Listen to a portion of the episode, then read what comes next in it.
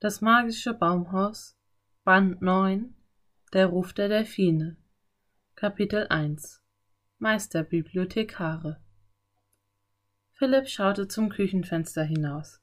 Die Sonne war noch nicht aufgegangen, doch der Himmel wurde bereits etwas heller.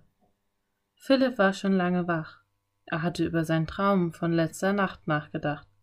Ein Traum über morgen. Das Baumhaus ist wieder da hatte Morgen im Traum zu ihm gesagt. Ich warte auf euch. Philipp wünschte sich, dass Träume wahr werden könnten. Morgens magisches Baumhaus fehlte ihm sehr. Philipp! Seine Schwester Anne stand plötzlich in der Tür. Wir müssen in den Wald, sofort, sagte sie. Warum? wollte Philipp wissen. Ich habe von morgen geträumt, antwortete Anne mit strahlenden Augen. Sie hat mir im Traum gesagt, das Baumhaus sei wieder da und sie warte auf uns. Hey, das habe ich auch geträumt, sagte Philipp verblüfft. Wirklich? fragte Anne. Dir hat sie es auch gesagt? Dann muss es ja um etwas sehr Wichtiges gehen. Unsinn. Träume haben doch nichts mit der Wirklichkeit zu tun, meinte Philipp kopfschüttelnd. Stimmt. Manche Träume nicht. Aber dieser schon, erklärte Anne.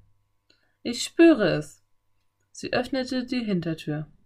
Also, dann bis nachher. Warte, warte, ich komm mit, rief Philipp. Er stürmte die Treppe hinauf. Dass Anne und ich denselben Traum hatten, muss seine Bedeutung haben, dachte er. Er schnappte sich seinen Rucksack und warf rasch sein Notizbuch und einen Stift hinein. Dann rannte er wieder nach unten. Wir sind bald zurück, Mama, rief Philipp ins Wohnzimmer. Wohin wollt ihr denn so früh? fragte sein Vater verwundert. Nur ein bisschen spazieren gehen, antwortete Philipp. Vergangene Nacht hat es geregnet, meinte seine Mutter. Passt auf, dass ihr keine nassen Schuhe bekommt. Ja, ja, wir passen auf. Und schon war Philipp zur Tür hinausgestimmt. Draußen wartete Anne auf ihn. Gehen wir, rief sie ungeduldig. Der Himmel war blassgrau und der Regen hatte die Luft gereinigt.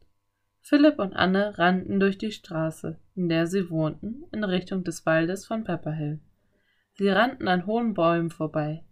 Bald kamen sie bei der höchsten Eiche im ganzen Wald an. Ganz oben in ihrem Wipfel sahen sie ein Baumhaus. Es ist wieder da, flüsterte Philipp überglücklich. Jemand schaute zum Fenster des Baumhauses heraus eine reizende alte Dame mit langen weißen Haaren. Morgen. Kommt herauf, rief ihnen die Zauberin und Bibliothekarin zu. Philipp und Anne kletterten die Strickleiter hinauf ins Baumhaus. Im Licht der Morgendämmerung sahen sie Morgen vor sich stehen. Sie sah wunderschön aus in ihrem roten Samtkleid. Philipp rückte seine Brille zurecht. Er lächelte zufrieden vor sich hin. Wir haben beide von Ihnen geträumt, sagte Anne. Ich weiß, antwortete Morgen. Echt wahr? Natürlich, ich habe euch den Traum doch geschickt, erklärte Morgen, weil ich eure Hilfe brauche. Welche Art von Hilfe? erkundigte sich Philipp. Merlin, der Zauberer, arbeitet wieder mit seinen alten Tricks, sagte Morgen. Deshalb hatte ich in den letzten Wochen leider keine Zeit mehr, neue Bücher für die Bibliothek von Camelot zu sammeln. Können wir sie nicht für Sie sammeln? fragte Anne.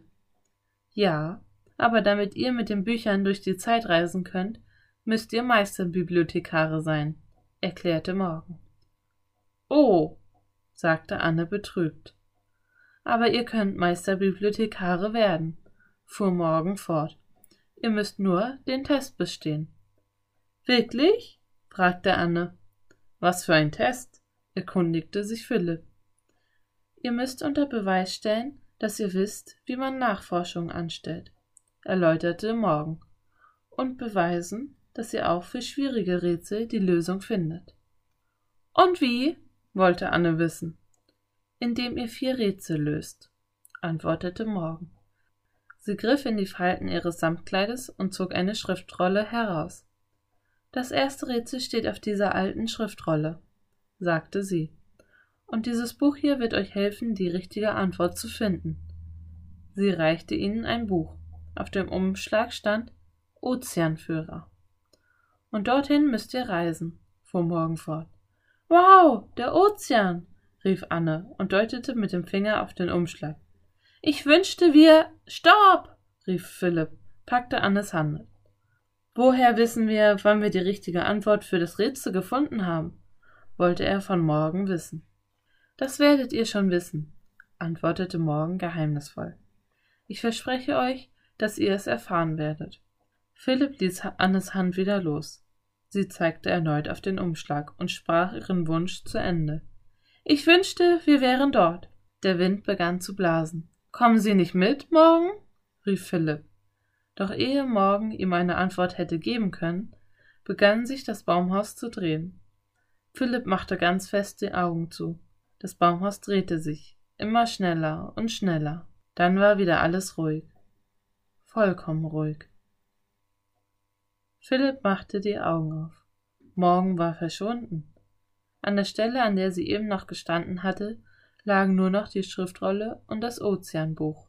Kapitel 2 Das Riff Eine sanfte Brise wehte zum Fenster herein. Seemöwen kreischten, Wellen plätscherten ans Ufer. Anne nahm die Schriftrolle zur Hand. Sie rollte sie auseinander. Dann lasen sie und Philipp zusammen das Rätsel. Bin wie ein Stein so rau, so unscheinbar und grau. Doch in mir liegt große Schönheit versteckt. Wer sie wohl zuerst entdeckt? Was bin ich? Das werden wir herausfinden, sagte Anne. Sie und Philipp blickten zum Fenster hinaus. Das Baumhaus war nicht auf einem Baum gelandet. Es stand auf dem Boden. Warum ist der Boden hier so rosa? fragte Philipp. Keine Ahnung, antwortete Anne. Aber ich gehe gleich hinaus. Ich möchte erst ein paar Nachforschungen anstellen, sagte Philipp. Anne kletterte aus dem Baumhaus. Philipp nahm das Ozeanbuch in die Hand und blätterte es durch. Bald schon hatte er das Bild einer rosafarbenen Insel entdeckt, umgeben von herrlich türkisfarbenem Wasser. Unter dem Bild stand Das ist ein Korallenriff. Korallen sind winzige Meerestierchen, deren Skelette nach ihrem Tod erhalten bleiben. Im Laufe vieler Jahrzehnte bilden sich aus diesen Skeletten große Korallenriffe. Oh Mann, winzige Skelette, rief Philipp. Er zog sein Notizbuch aus dem Rucksack und schrieb Millionen winziger Korallenskelette. Philipp, komm schnell, das musst du dir ansehen, rief Anne von draußen. Was denn? Weiß nicht, aber es wird dir gefallen, rief sie zurück. Philipp warf sein Notizbuch und den Ozeanführer in den Rucksack. Dann kletterte er aus dem Fenster. Ist es schon die Lösung des Rätsels? fragte er aufgeregt. Glaube nicht. Es sieht nicht gerade unscheinbar aus, antwortete Anne. Sie stand am Ufer neben einem merkwürdig aussehenden Gerät. Philipp rannte über den unebenen Korallenboden, um diesen Gegenstand aus der Nähe zu betrachten. Das Gerät befand sich zu einer Hälfte auf dem Riff, zur anderen Hälfte in einem klaren blauen Wasser. Es sah aus wie eine riesige weiße Blase mit einem großen Fenster. Ist das eine besondere Art von Boot? fragte Anne. Philipp entdeckte eine Abbildung von dem Gerät in seinem Ozeanführer. Er las vor. Wissenschaftler, die die Ozeane erforschen, werden Ozeanographen genannt. Manchmal fahren sie mit kleinen Unterwasserfahrzeugen, auch Mini-U-Boote genannt, über den Meeresboden, um ihn zu erforschen. Es ist ein Mini-U-Boot, erklärte Philipp und holte sein Notizbuch heraus. Komm, steigen wir ein, sagte Anne. Nein, rief Philipp entsetzt. Natürlich hätte er auch gerne gewusst, wie so ein U-Boot von innen aussieht. Doch er schüttelte den Kopf. Das dürfen wir nicht. Es gehört uns nicht. Ach komm, wir werfen doch nur einen Blick hinein, sagte Anne. Vielleicht hilft uns das bei der Lösung des Rätsels. Philipp seufzte. Na schön, okay. Aber wir müssen aufpassen, du darfst nichts anfassen, sagte er warnend. Keine Angst, versprach ihm Anne. Und zieh deine Schuhe aus, damit sie nicht nass werden, sagte Philipp. Er und Anne zogen sich Schuhe und Strümpfe aus und warfen sie hinter sich in Richtung Baumhaus. Dann tapsten sie vorsichtig über das Korallenriff. Anne drehte den Griff an der Luke des Unterseeboots. Die Tür ließ sich mühelos öffnen. Sie und Philipp kletterten hinein, die Luke schlug hinter ihnen zu. Das U-Boot war wirklich winzig.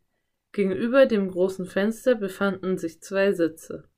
Vor den Sitzen war ein Schaltbrett mit einem eingebauten Computer angebracht. Anne setzte sich.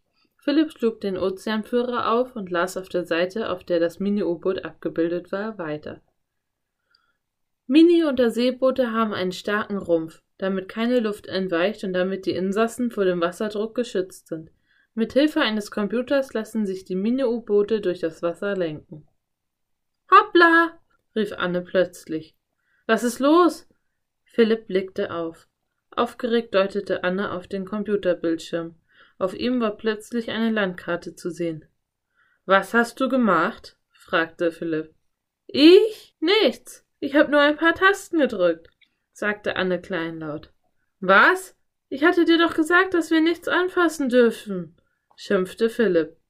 Ein Gebläse sprang an. Das Mini-U-Boot machte einen Satz rückwärts. Nichts wie raus hier, rief Philipp. Er und Anne stürzten zur Luke. Philipp fasste nach dem Türgriff. Doch es war bereits zu spät. Das Mini-U-Boot glitt langsam vom Riff. Dann versank es lautlos in den Tiefen des Meeres.